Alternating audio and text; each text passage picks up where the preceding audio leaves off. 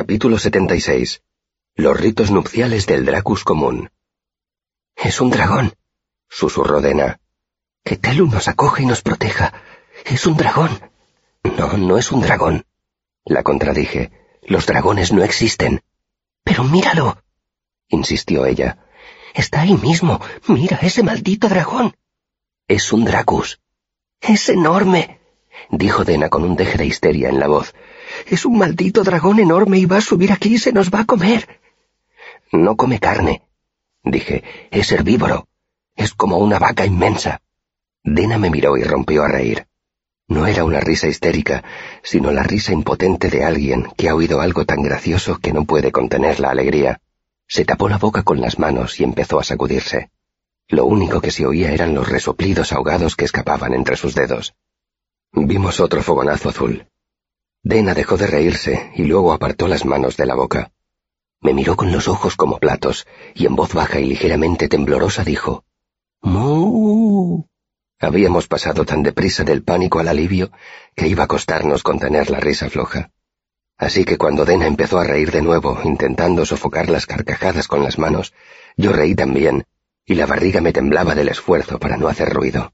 Nos tumbamos sobre la piedra, desternillándonos como dos niños pequeños, mientras abajo aquella gran bestia gruñía y resoplaba alrededor de nuestro fuego, lanzando llamaradas de vez en cuando. Al cabo de unos largos minutos nos serenamos.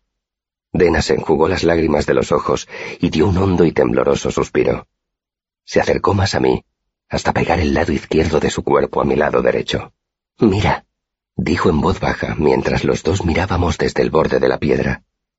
Ese bicho no puede ser herbívoro. Es inmenso. No podría ingerir suficiente alimento. Y mira qué boca tiene. Mira esos dientes. Exactamente. Son planos, no puntiagudos. Come árboles árboles enteros. Mira lo grande que es. ¿Dónde iba a encontrar suficiente carne?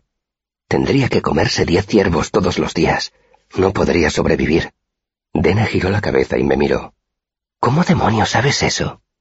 Lo leí en la universidad, contesté, en un libro titulado Los ritos nupciales del Dracus común. Utiliza el fuego para llamar la atención en la época de celo. Es como el plumaje de los pájaros. ¿Insinúas que esa cosa de ahí abajo? Buscó a tientas las palabras. Sus labios se movieron un momento sin articular ningún sonido. ¿Pretende tirarse a nuestra hoguera? Por un instante creí que iba a romper a reír de nuevo, pero inspiró hondo y se serenó. Pues yo no me lo pierdo, desde luego.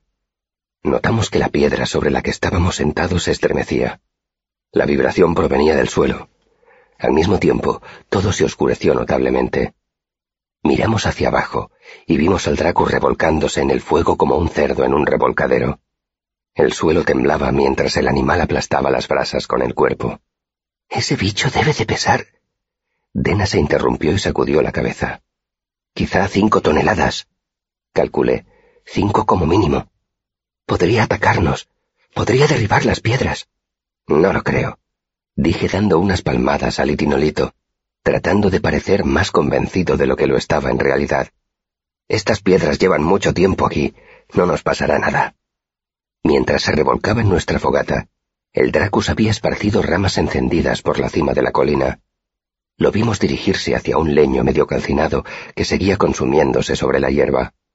El Dracus lo olfateó y se revolcó sobre él, aplastándolo. Entonces se puso de nuevo en pie, volvió a olfatear el leño y se lo comió. No lo masticó. Se lo tragó entero, como una rana se traga un grillo.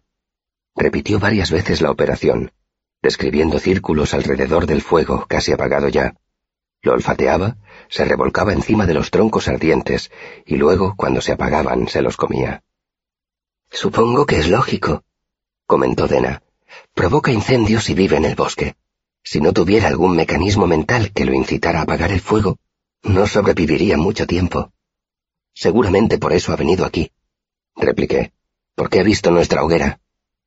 Tras varios minutos resoplando y revolcándose, el Dracus volvió junto a la hoguera, de la que solo quedaba un lecho de brasas. La rodeó varias veces y luego se tumbó encima. Me estremecí, pero la bestia se limitó a moverse hacia adelante y hacia atrás como una gallina que se acomoda en el nido. La cima de la colina estaba ya completamente oscura, Solo había una débil luz de luna. ¿Cómo puede ser que nunca haya oído hablar de esos bichos? preguntó Dena. Hay muy pocos, contesté. La gente suele matarlos porque no entienden que son relativamente inofensivos.